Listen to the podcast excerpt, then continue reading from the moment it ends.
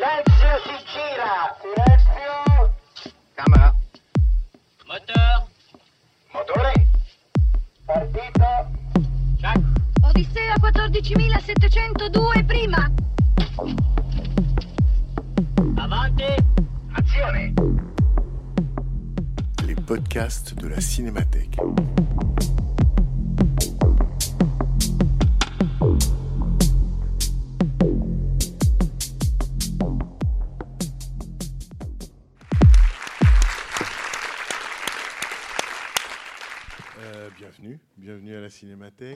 Euh, bienvenue aussi à ce nouveau rendez-vous, en quelque sorte, bien que prendre la parole ici à la Cinémathèque soit devenu euh, courant. Une fois par programme, on lance une invitation et je remercie beaucoup évidemment Jacques Fieschi d'avoir accepté, euh, si je puis dire, d'ouvrir le bal avec cette programmation de, quatre séances. L'idée, c'est aussi non seulement de s'adresser à des cinéphiles, à des cinéastes, à des scénaristes, à des chefs opérateurs, mais aussi à un réalisateur de bande dessinée, à un écrivain, etc., etc. Voilà, donc tout de suite, je vais céder la parole à Jacques Fieschi pour qu'il vous dise et quelques mots, de, ben, les mots qu'il voudra, de présentation de, de, de, la foule. Il présente le film, on le voit ensemble, et puis bien sûr, à la fin de la projection, Jacques Fieschi reprend la parole, vous livre, c'est pas une conférence, vous livre bon, sous la forme d'une causerie, les idées qui lui sont venues de ce film depuis longtemps ou à la revision de ce film. Et puis, idéalement, un dialogue s'échange avec vous si vous avez des questions, des critiques farouches, des, des, bref, si vous avez envie de dire quelque chose, ce sera le moment de le dire. Jacques Fieschi est critique, il est scénariste, il est réalisateur, il a été scénariste, je ne vais pas faire la liste, mais vous le savez, Maurice Pialat, Claude Sauté, euh, Benoît Jacot, et d'autres. Euh, ce qui m'a intéressé aussi, bien sûr, c'est qu'il a été critique de cinéma. Euh, il a dirigé la revue Cinématographe.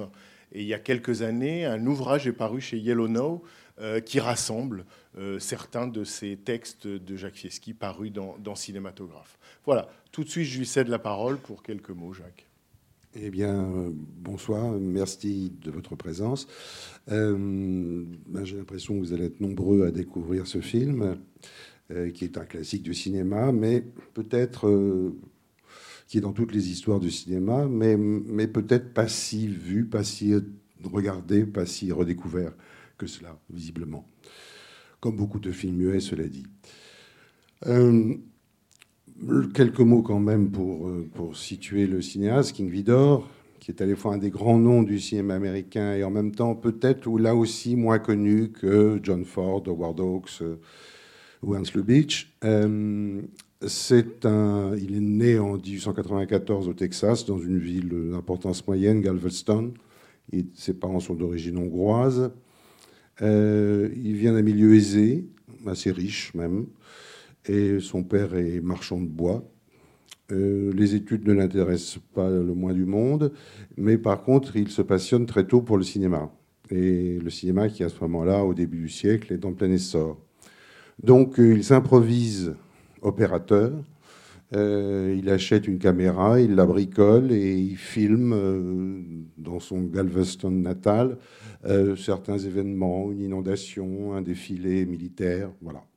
Très vite, il il devient même un technicien de cinéma et il est dans ce bain-là, dans cette passion-là.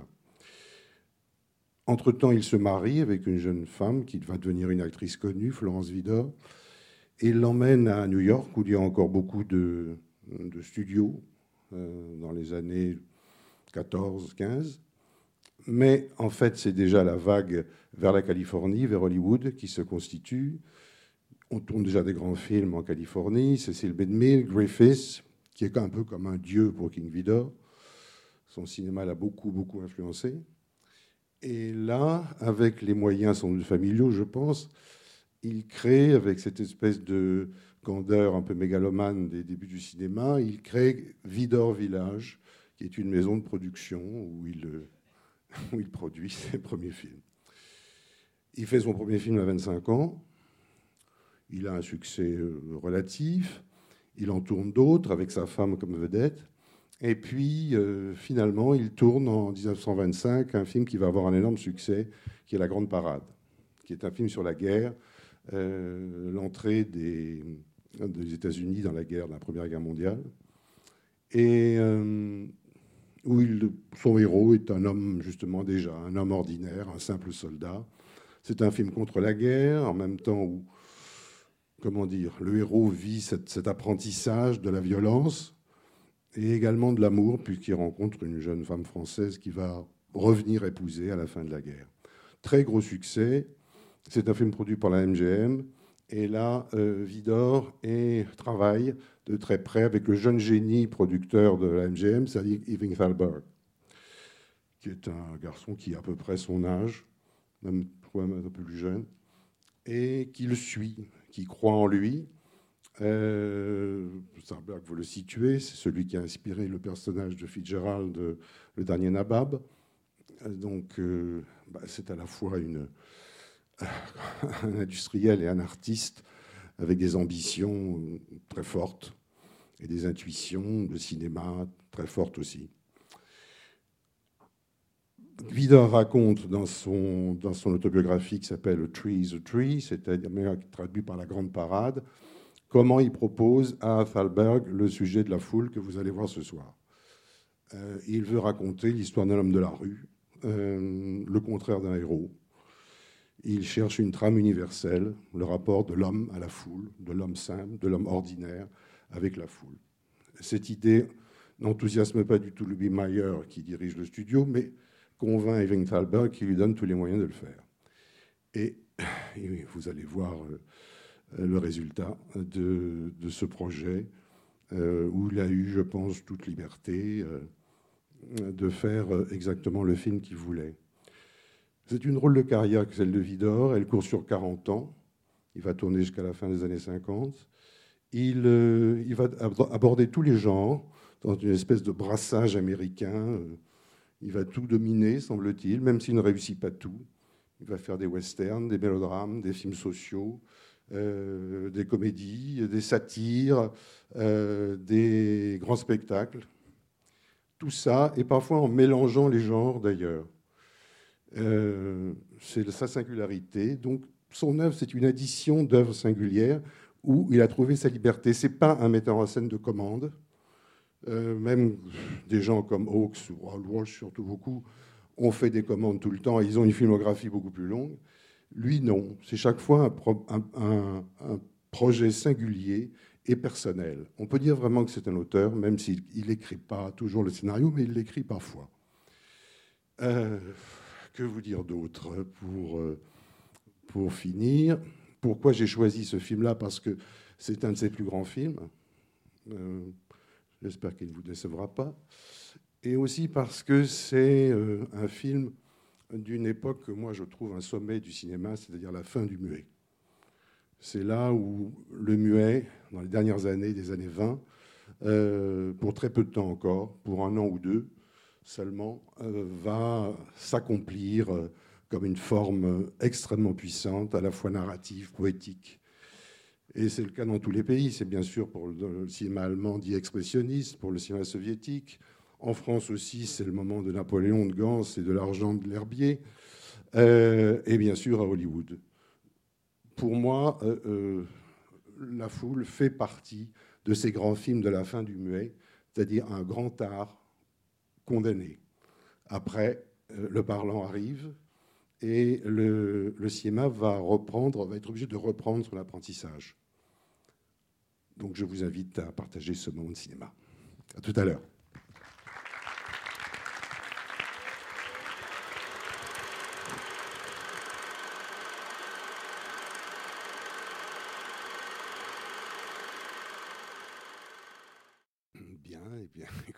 Merci d'être resté.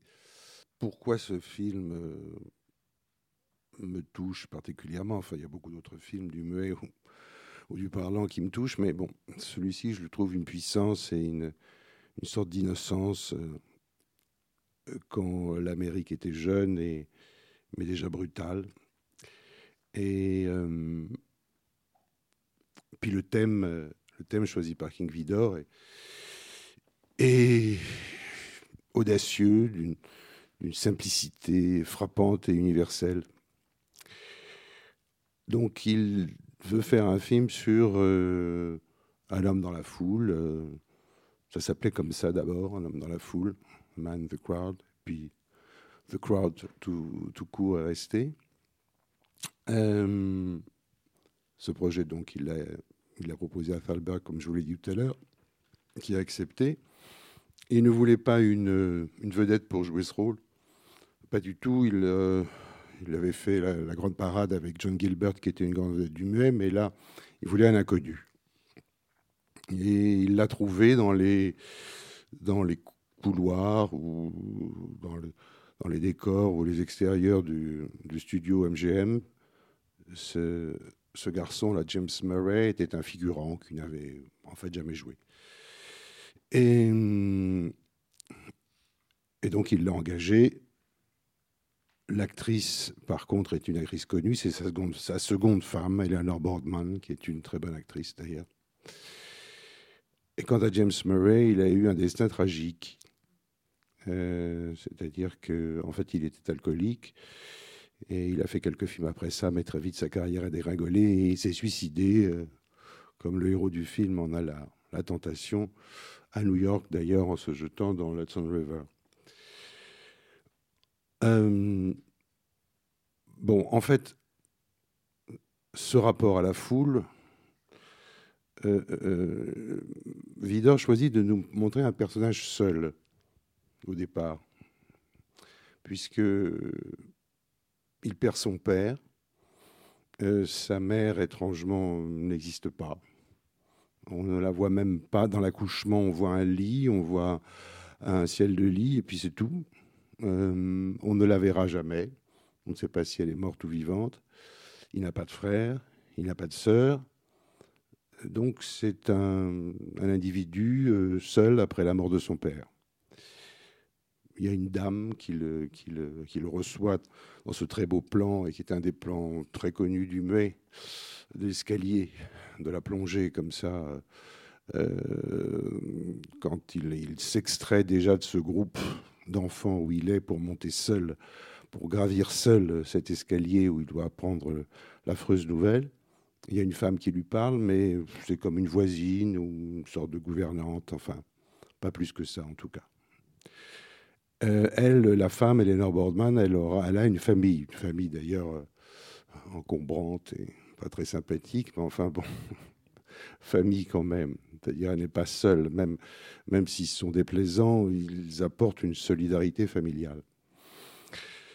Donc, le personnage de John euh, Sims, puisque c'est son nom, euh, euh, sera pendant tout le film, alors que son histoire est de solitude, constamment euh, confronté à, cette foule, à ce même, à ce double innombrable, parfois accueillant, parfois monstrueux, euh, qui va euh, tour à tour le cerner, le, noyer, le, broyer, le réconforter, dans une constante ambivalence qui va courir sur tout le film. Euh, il y a, euh, il a aussi un, il a un ami dans le film, comme vous l'avez vu. Euh, C'est ce personnage de Burt qui est pas un alter ego, qui n'est pas un double, enfin qui est un compagnon qui chemine avec lui pendant aussi à peu près tout le film, et qui euh, et qui est pas très séduisant, et qui est pas très beau, alors que le héros est plutôt beau garçon, euh, qui est une espèce de gars qui a l'air euh, bambocheur, enfin, mais c'est pourtant lui qui va réussir. Et ça, c'est une des cruautés de ce film qui en comporte euh, pas mal.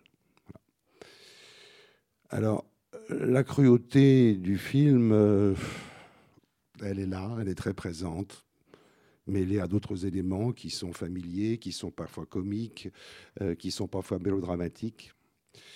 Euh, mais il y a quelque chose, malgré tout, de violent et de subversif par exemple, la façon de montrer comment on peut s'ennuyer à mort dans un travail c'est pas vraiment quelque chose qui est dans le, disons, dans l'idéologie américaine de ces années-là ou de jamais d'ailleurs. il,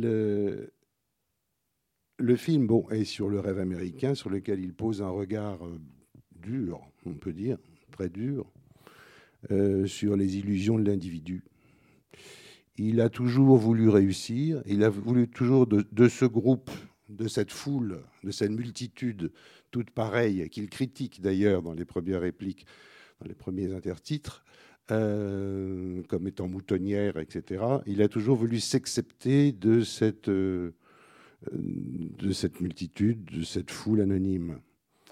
Son père déjà le, souhaitait. Bon, il est mort très tôt. Euh, toujours cette espèce de, de, bataille entre, entre la foule dans laquelle on, à laquelle on s'abandonne et en même temps l'exception qu'on veut euh, soit constituée. Comme on dira d'ailleurs à sa femme, tu es la plus belle femme du monde. Voilà. Donc entre la multitude et l'exception, le, héros, euh, avec, les, avec les moyens qu'il a, c'est pas un homme euh, c'est un homme, oui, un homme banal, un homme, un homme ordinaire. On a pu d'ailleurs théoriser ça un peu en parlant de l'homme ordinaire du cinéma. C'est dans d'autres films, dans beaucoup d'autres films, y compris dans du cinéma beaucoup plus récent.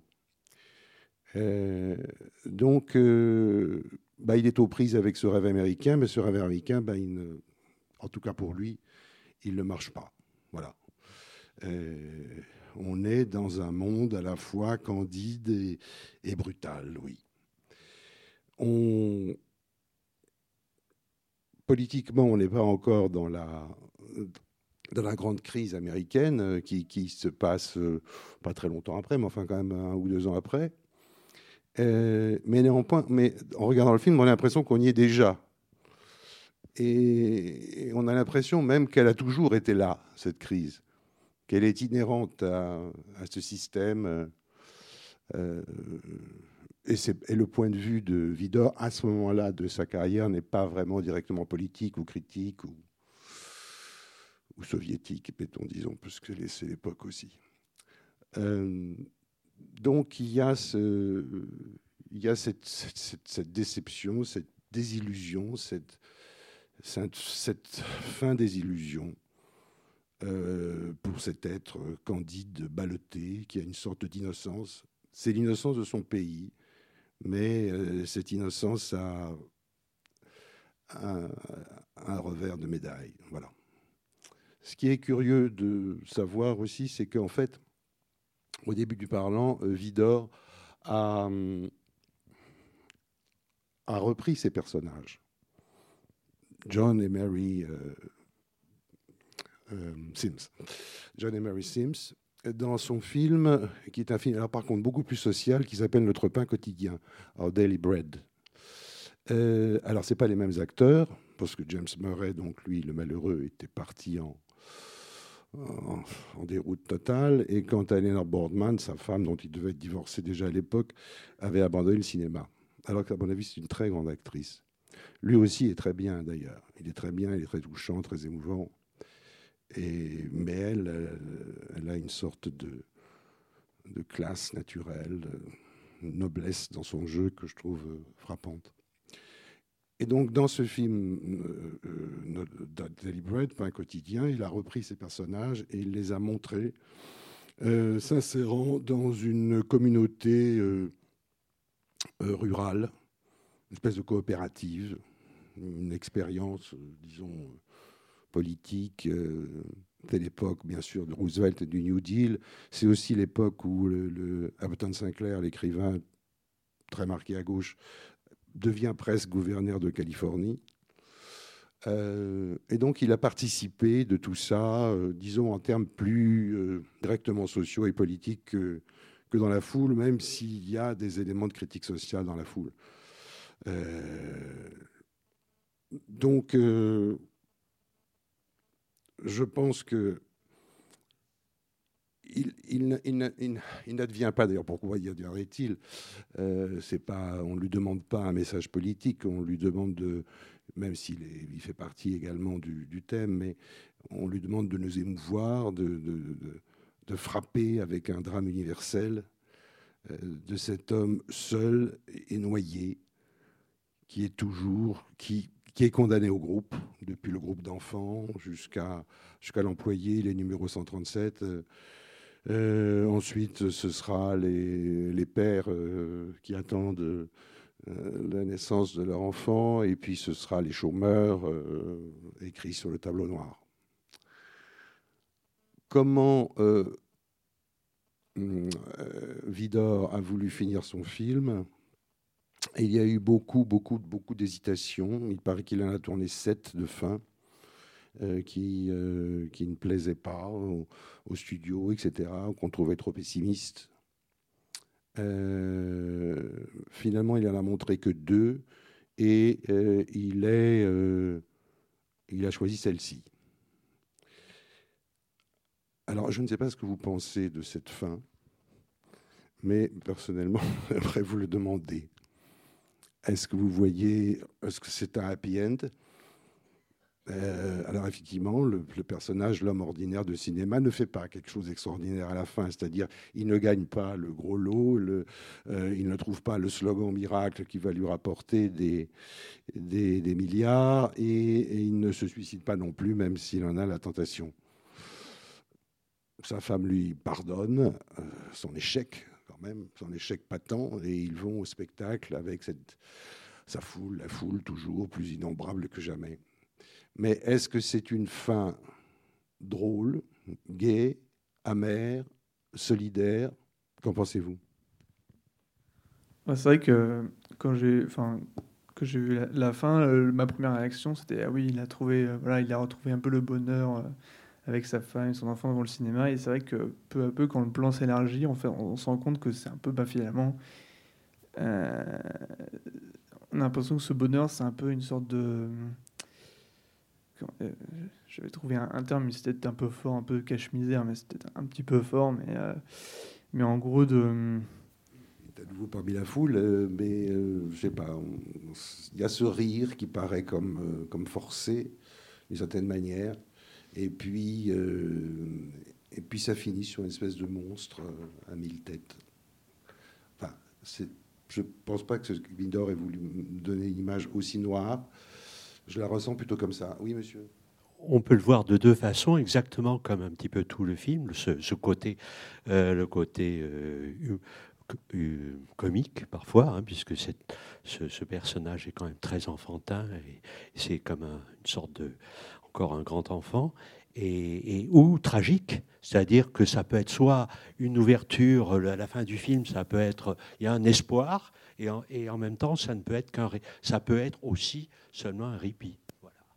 Euh, et je trouve que ça m'a fait penser notamment, euh, enfin, ce mélange de, euh, de comique et de tragique. Bon, moi, entre autres, ça me fait penser à Renoir. Euh, voilà, constamment ce balancement entre, en, voilà, euh, le, tragique le plus total avec la mort de, de la gamine, et puis, et puis le rire jusqu'à la fin, ce, rire qui est communicatif, puisque en effet c'est aussi le, ce balancement entre l'individu euh, seul dans la foule et puis la foule. Et voilà, c'est des, des, des, oppositions, euh, des, voilà. Mais oui, je trouve juste ce que vous dites euh, sur la proximité avec Renoir. C'est voilà, cette ambivalence et puis euh, euh, cet humanisme, mais en même temps un humanisme complexe et sans concession. Euh, moi, je, je, viens d'y penser, mais en fait, ce que je me dis, c'est que, mais c'est juste venu comme ça. En fait, il n'y a aucune liberté. Enfin, je ne sais pas si, si ce mot est, et hum, audible, enfin, euh, peut aller avec ce film qui n'est pas le propos. Mais je me dis, mais il, n'a aucune liberté, cet homme. Enfin, euh, soit c'est la réussite, soit c'est l'échec. Et je pense que tous les, tous les ces, ces, ces, êtres humains qui sont dans la foule, c'est la même chose.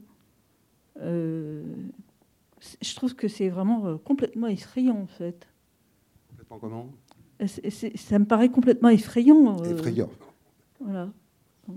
Oui, moi j'interprète la fin comme euh, une, énième, un énième, euh, une énième réintégration de cet individu dans la foule qu'il cherche à fuir, qu'il rejette, et de laquelle il essaye de s'extraire.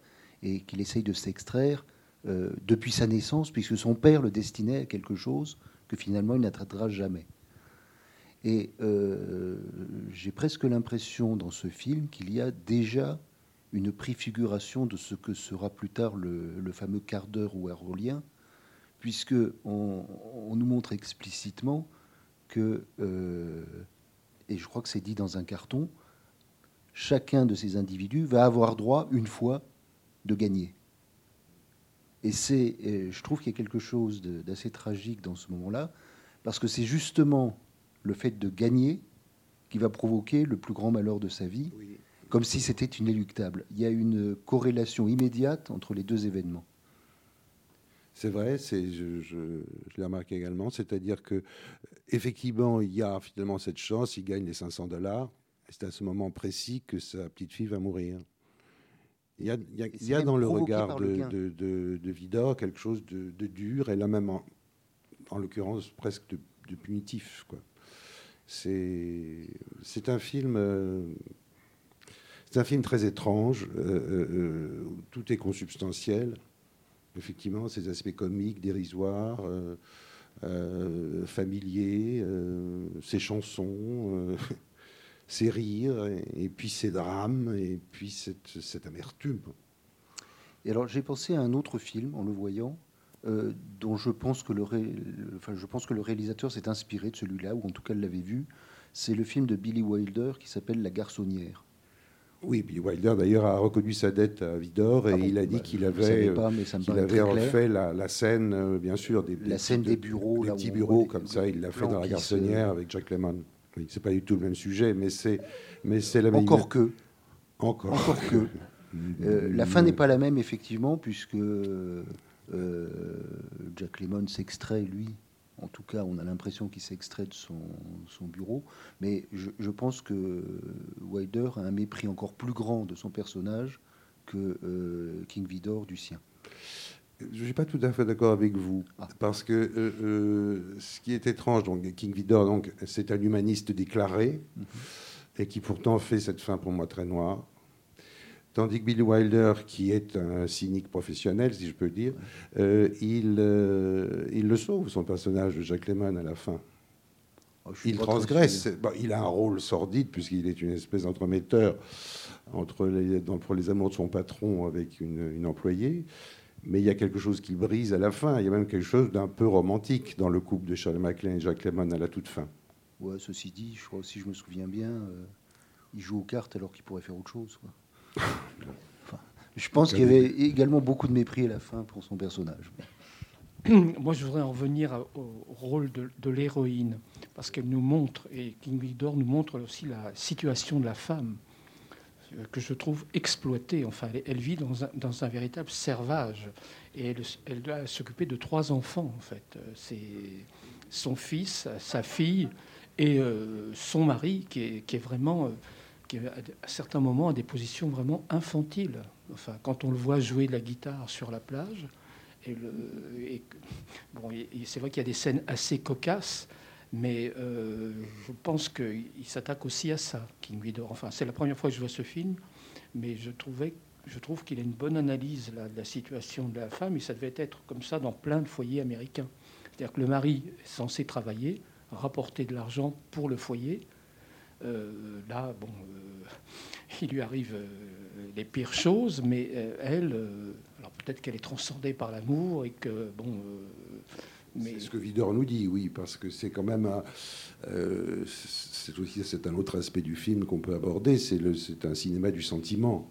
oui, Euh, C'est une, c'est une histoire d'amour euh, très belle quand même, même si effectivement les, les- tout ce qu'on peut dire effectivement sur plus social, euh, sur la situation de cette femme dans les années 20, euh, comme son aliénation à lui d'ailleurs, le malheureux, euh, qui est très grande. hein, bon. Mais, mais la façon dont, Vidor montre les sentiments, là je pense qu'il se souvient beaucoup de celui qui a été son maître, qui est qui était Griffith, et il s'en souvient dans la mise en scène. Euh, il s'en souvient dans cette utilisation du détail et puis du gros plan. Euh, il y a de très beaux gros plans de cette femme tout le temps dans le film. le, là aussi, leur histoire commence, leur idylle commence sur du dérisoire. C'est-à-dire que toutes ces filles qui sortent comme ça, euh, qui se sont fait couper les cheveux récemment, elle lui montre d'ailleurs qu'elle a sacrifié sa chevelure comme toutes les filles de sa génération, et qui mâchent toutes le même chewing-gum. Elle sort avec sa copine. Euh, bon, euh, des, types les attendent, les, les, emballent, les, les, emmènent à Coney Island ou ailleurs. Donc leur rencontre est la chose la plus banale du monde. Après, il y a le parc d'attraction, tout ça. Et tout ça a l'air complètement anecdotique. Et brusquement, il y a une coupe. On se retrouve dans le métro, plus, exactement dans EL, ce qui était une espèce de tramway de l'époque. Et là, on voit un coup de foudre. C'est-à-dire, on voit cette femme qui somnole, comme ça, heureuse, abandonnée sur l'homme. Sur le, sur euh, dans une sorte de, de, béatitude, un sommeil heureux, un sommeil d'abandon complètement. Et là, les mots viennent à ses lèvres, c'est-à-dire est-ce que vous allez, est-ce que vous voulez m'épouser Et ça lui apparaît une évidence. Donc de la chose la plus banale, euh, ça je trouve ça très fort de faire ça. Voilà d'une espèce de flirt sans intérêt de gens qui se connaissent même pas, enfin qui, ont échangé trois mots et qui, ont tournicoté sur, une, euh, dans, la scénique railway, euh, brusquement on est à, dans cette espèce de, de, capitale de l'amour. Là, je pense que c'est très très original et je trouve que sa mise en scène est très belle. Ensuite, même convention, on les embarque sous les confettis pour aller aux chutes du Niagara, comme tous les couples américain de l'époque. Donc c'est la banalité la plus complète. Eh ben non, on arrive à quelque chose de très beau, de très fort, même si ça reste comique avec des contrepoints, euh, oui, euh, qui nous font sourire, etc., avec la photo, etc. Et brusquement, c'est ça, c'est là où votre comparaison avec Renoir est juste, parce que on passe de ce qui est, qui paraît anecdotique, et brusquement, elle s'abandonne complètement elle se laisse aller, et il est ébloui par elle. Et là, il y a ce très très beau gros plan amoureux, quand il embrasse ses paupières, là on pense beaucoup à Griffith. Euh, et euh, il compare son amour, euh, sorti pourtant de la, banalité sociale, du cliché parfait de, la honeymoon, à, à ses chutes d'eau. Et là, le lyrisme de Vidor s'empare de ça, et il nous montre les chutes d'eau dans leur puissance, leur éternité. L'éternité de cet amour, d'ailleurs, que rien ne pourra détruire, finalement, malgré euh, tout ce qu'on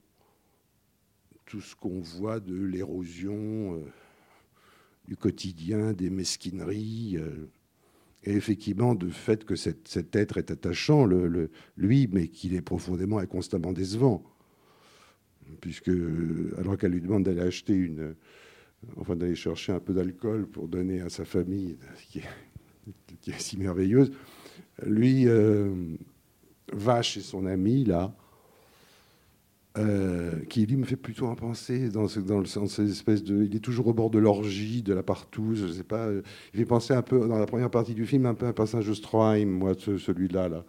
Et, en fait, c'est pas du tout quelqu'un de gentil, il ne l'aidera pas du tout, il n'est pas son ami. Et à la fin, il lui dira, dont tu n'as qu'à lui dire que, que, tu, que, tu as plus de travail, et puis c'est tout. Et puis, il ne songe nullement à l'aider. Enfin, lui, effectivement, est constamment décevant, puisqu'il il est prêt pratiquement à coucher avec cette fille qui lui saute au cou, alors qu'elle attend avec sa famille. Elle est, en fait, oui, amoureuse d'un homme enfant. Et, et on peut croire à ce sentiment-là. Euh, enfin, en tout cas, tel qu'elle le joue, tel qu'il la joue, euh, on peut croire à la vérité de, ces sentiments-là. C'est... Elle finira même d'ailleurs par dire, euh, elle, finira par l'énoncer, car elle est lucide. Il a, toujours dépendu de moi, dit-elle.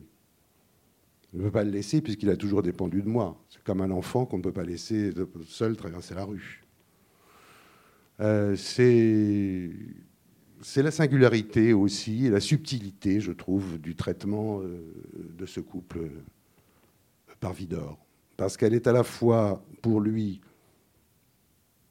la norme du mariage au sens banal, le désir qu'inspire la plus belle femme du monde, et la mère qui, visiblement, il n'a jamais eu. Je trouve très juste de, dire que Bert, le, le, compagnon de, Sims, de, l'acteur, du personnage principal, a quelque chose de, Stroheim, parce que euh, on pense à Stroheim dans le film, ne serait-ce que la représentation de la famille de la femme, les, deux frères, euh, la mère acariate qui tend une joue sèche pour accepter un bisou.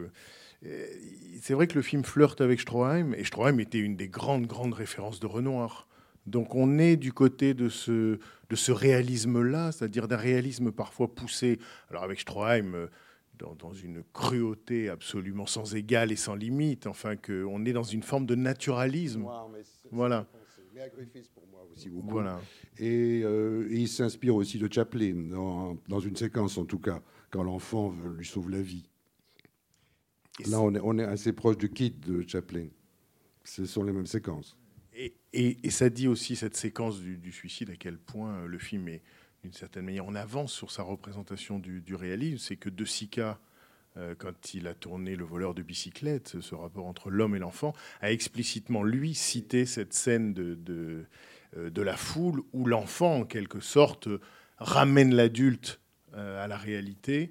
Et, et, ce qui dit à quel point, pour le néoréalisme d'après-guerre, ce film-là euh, assembler un repère et à quel point ce film-là est en avance. Et c'est invraisemblable de penser quasiment que ce film sort de, la métro Goldwyn Mayer. D'ailleurs, Louis B. Mayer détestait le film. Oui, bah, enfin, il l'a quand même produit, payé. Il a laissé faire Irving Salbert qui... qui Non, je ne pense pas que c'est à ce point un ovni, comme tu le dis. Par exemple, il y, y, y, a un film qui... Euh, enfin, les manières sont très différentes. Mais d'abord, je voudrais que... Non, mais moi, je n'ai pas d'explication de, très euh, symbolique et cinéphile de cette fin. Mais euh, c'est vrai que cette scène avec l'enfant, c'est quand même très beau. C'est-à-dire que c'est très riche ce film parce qu'il y a des choses très drôles, des choses pas si conventionnelles sur euh, le mariage, parce que c'est pas conventionnel, quoi, les dialogues, etc.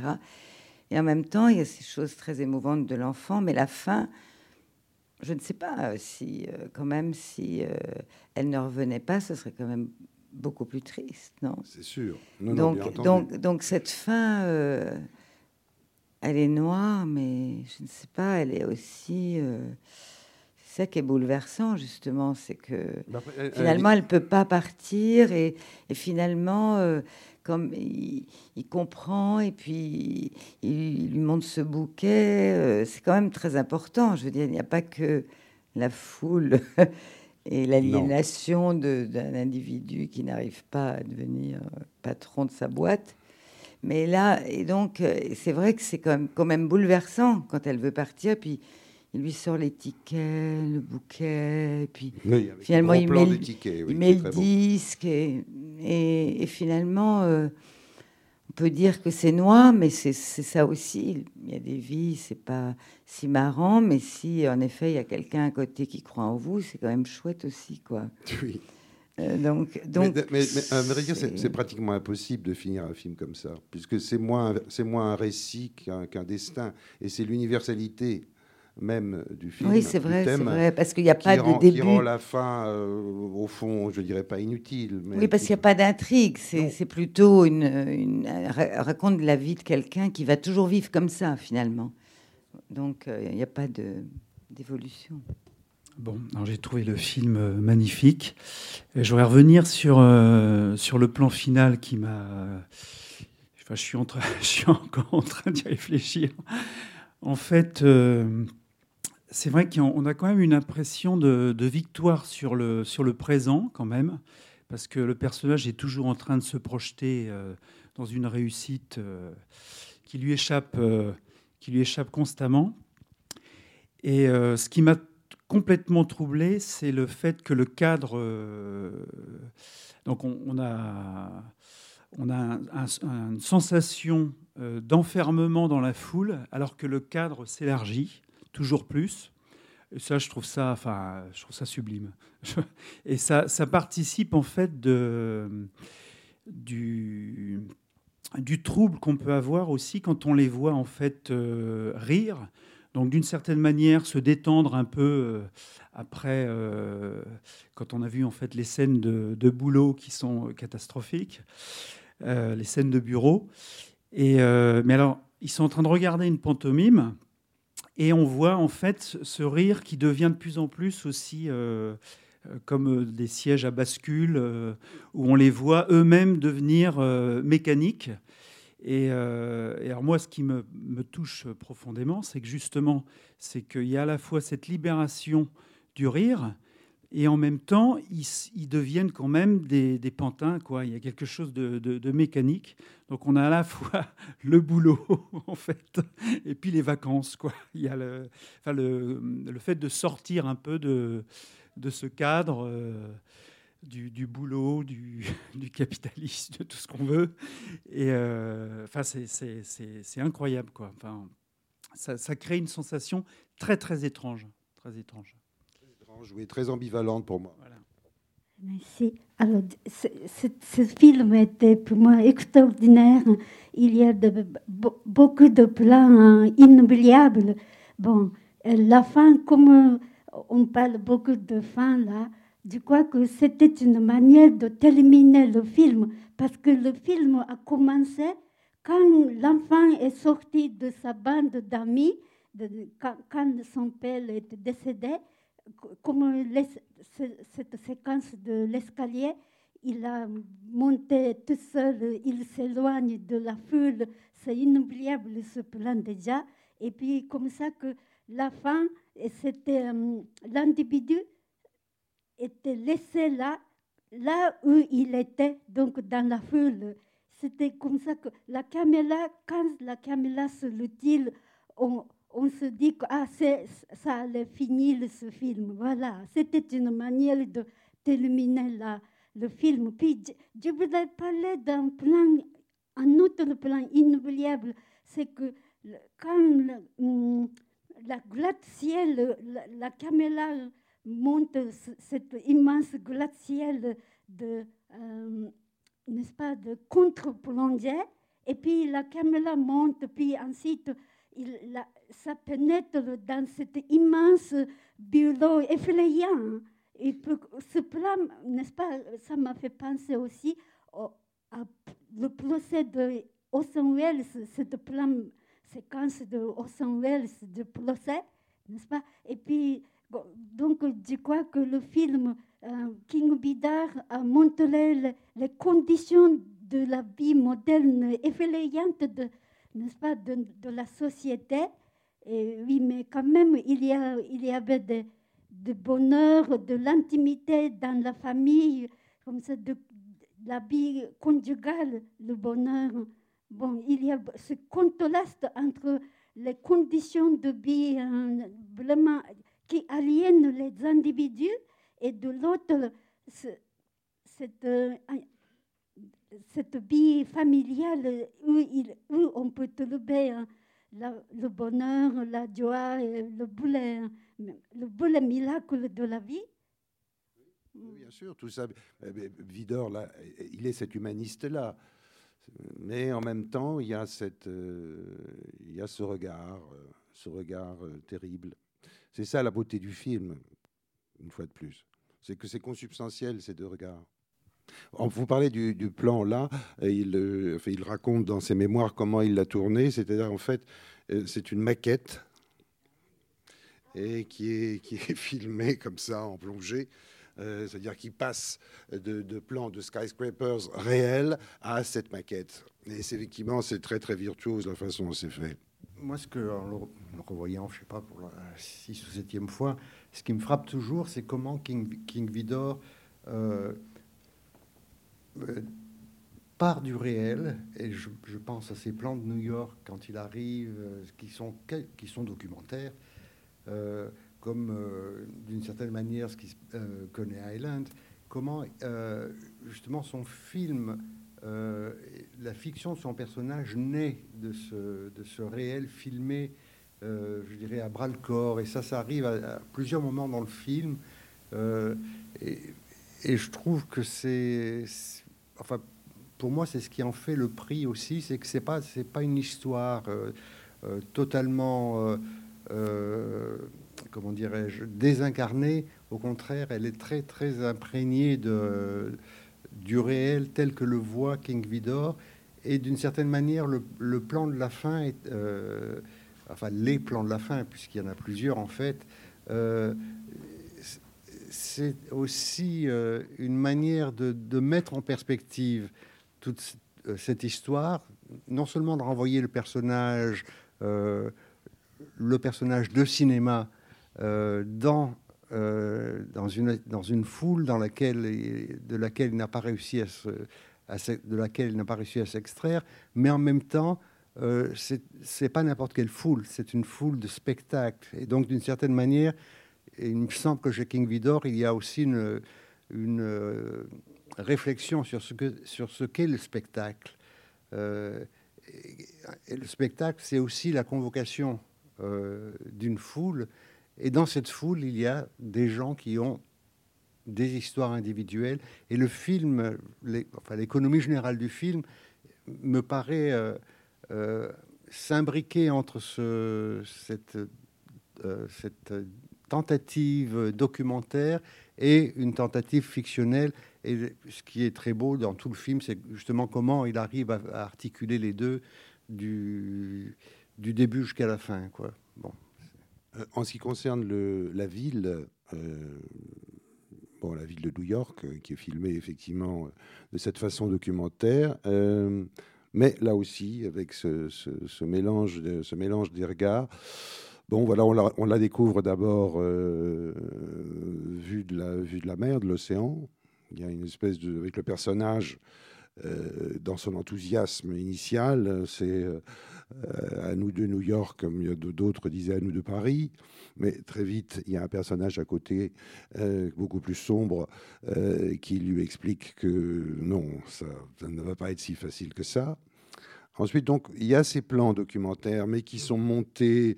euh, ça fait penser à Berlin Symphonie d'une grande ville aussi, des, choses, des, films comme ça. Bon, Euh, on arrive avec cette artificialité très réussie, mais enfin, il n'y a pas de rupture.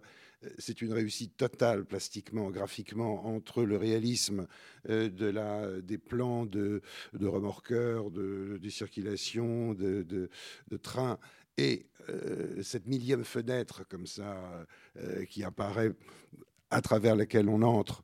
Euh, ça s'est fait souvent dans le cinéma euh, de rentrer par une fenêtre d'immeuble.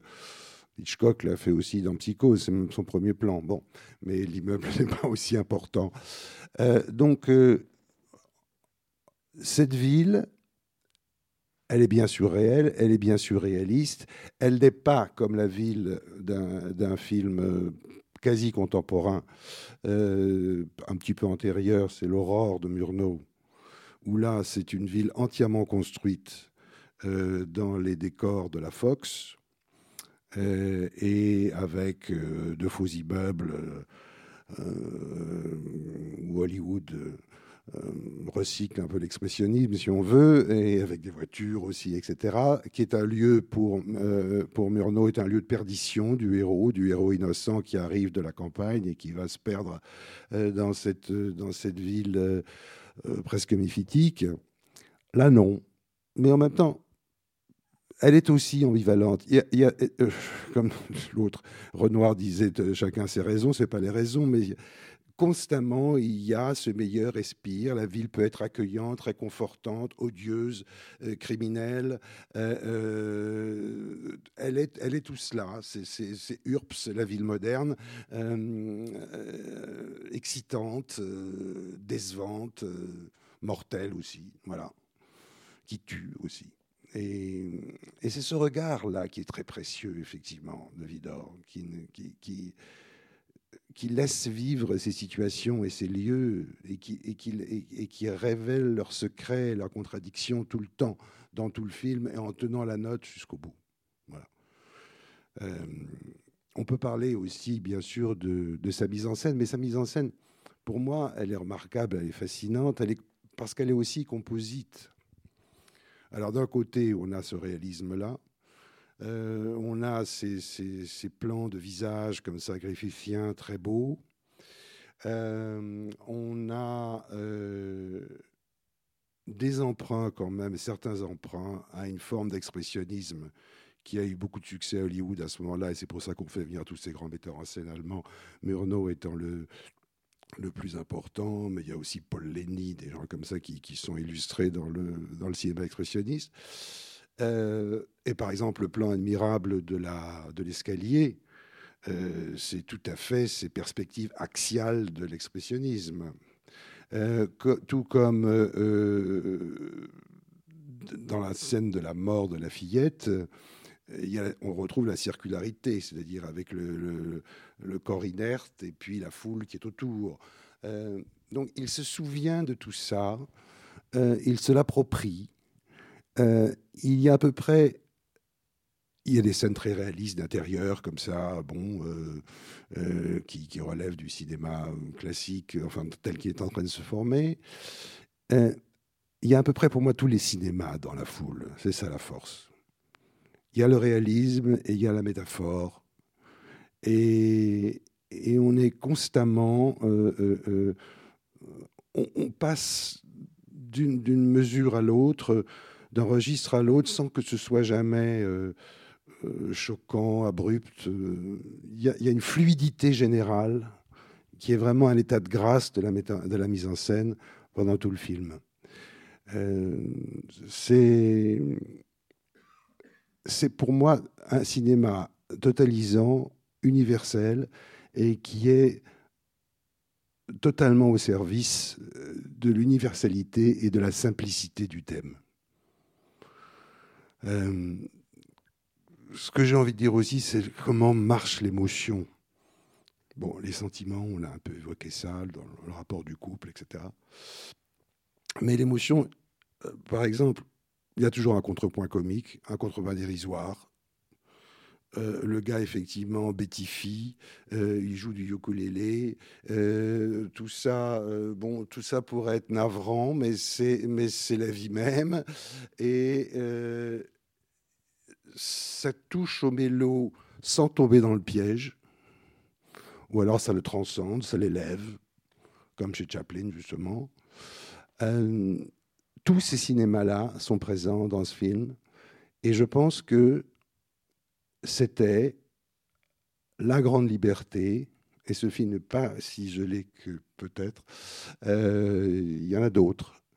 Euh, c'est la grande liberté, euh, la poésie pure de ce, de, ce, cinéma muet finissant, qui peut tout accomplir, tout traiter, et, et, faire que tout se fusionne dans cette harmonie-là.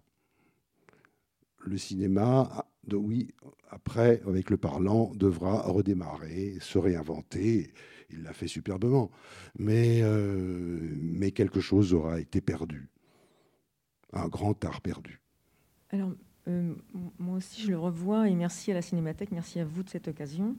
Euh, alors, pour la fin, je ne sais pas si Metro Goldwyn a accepté de, malgré tout, produire le film grâce à cette énième réconciliation de ce couple j'en sais rien, mais bien sûr, les cohérentes, je ne crois pas, parce que cette, euh, cette réconciliation, elle est, il n'y a pas de suspense, elle est cohérente, elle est, moi, j'ai pas, enfin, je pense qu'on n'est pas surpris, quoi. Et, ce que je voulais dire par rapport au début, alors je voudrais parler du début, euh, King Vidor, il nous, il va de, il décrit la matière des jours avec, comme vous dites, c'est, ça coule, c'est il va de pirouette en cruauté. Et, au début, cette histoire d'amour tellement solide qu'on pressent qu'elle va être durable malgré tout ce quotidien, ces, les usures. Du, et ils tombent amoureux, et, tous les deux. Et quand on sait, ou si on sait que euh, très peu de femmes montaient aux impériales dans les autobus. Les, femmes qui montaient aux impériales, elles savaient très très bien que c'était pour la drague.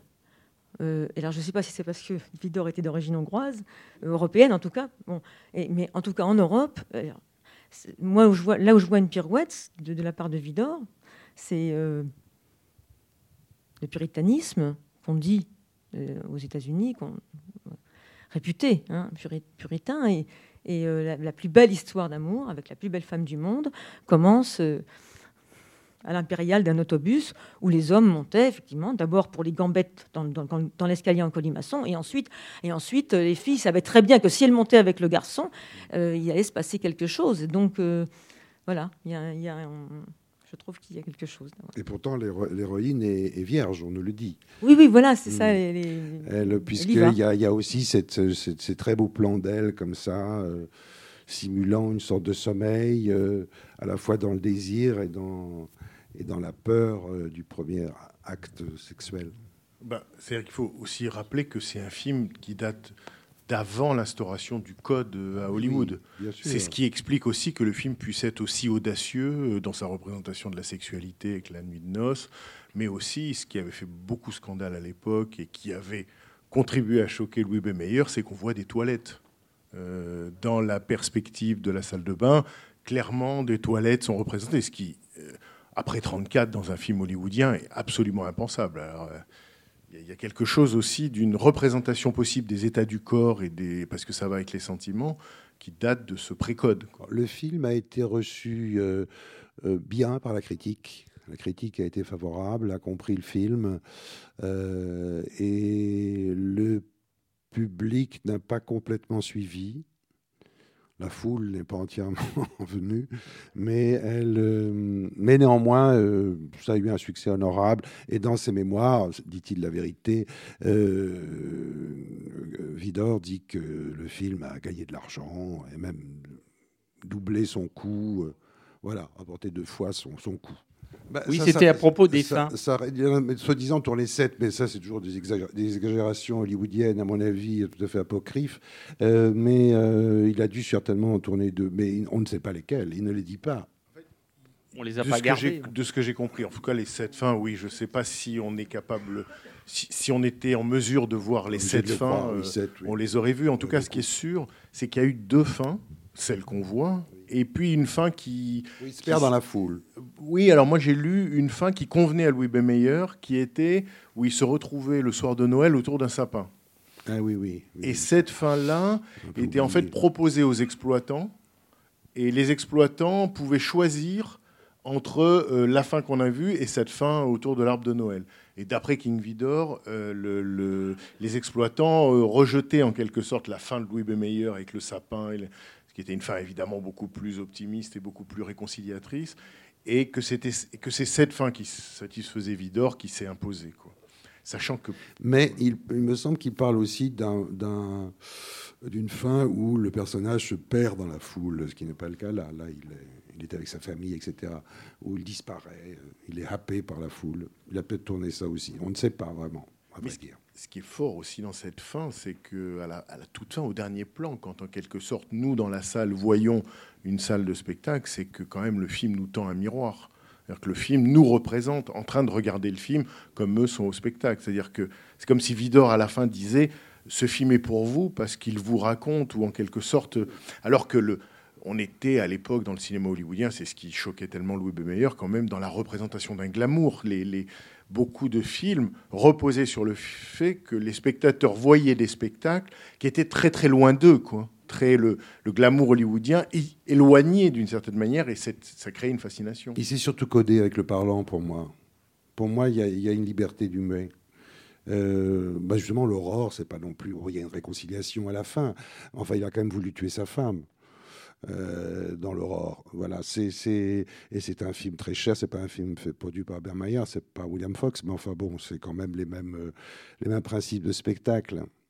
C'est un, un cinéma qui, qui s'invente euh, de façon magistrale et puis qui en même temps, comme une espèce de vague, formidable va aller mourir sur les années 30. Mais c'est moins codé que les années 30. Je parle même je parle même pas de, ce fameux code Hayes, parce que parce qu'en fait le, pré-code Hayes, euh, début des années 30, c'est très audacieux. Les situations, euh, même dans les films plutôt Warner, mais partout, euh, ce, sont des histoires très amorales, avec des personnages de femmes très libres, enfin, une certaine liberté, peut-être pas au sens contemporain. Mais c'est après que ça se codifie mais ça devient un système et même une mise en scène, un patron d'image, euh, un plan américain, un type de montage, un type de récit, ce qui ne veut pas dire qu'il n'y a pas de grande réussite là-dedans, mais où, cette liberté-là euh, euh, et cette façon de, tout utiliser, de tout essayer du cinéma comme il le fait, elle, est, elle est égarée. Voilà. Ce que vous dites, ça me fait penser à quel point ça, un film comme celui-là explique ce que les cinéastes plus tard de la nouvelle vague ont cherché à identifier. Quand vous disiez secret perdu du muet, ils avaient nettement le sentiment, en allant voir les, films que montrait Langlois, ils avaient nettement le sentiment, eux, euh, jeunes cinéastes ou futurs cinéastes, qui avaient quelque chose à comprendre et que les cinéastes et c'est ce qui leur plaisait aussi chez Renoir, les cinéastes qui avaient commencé dans le muet savaient quelque chose que les cinéastes qui n'avaient commencé qu'avec le parlant ne savaient pas. Et que quand, Hitch, quand Truffaut va voir Hitchcock, c'est ça qui aussi qu'il cherche. Quoi. Bien sûr. Identifier ce secret. D'autres, par contre, euh, qui étaient des grands metteurs en scène du muet, ont, ont tout perdu au parlant, comme L'Herbier, par exemple. Euh, en tout cas, merci de, de, votre présence et de votre attention. Merci beaucoup. Merci à vous. Merci, Jacques. Merci. C'était les podcasts de la Cinémathèque française.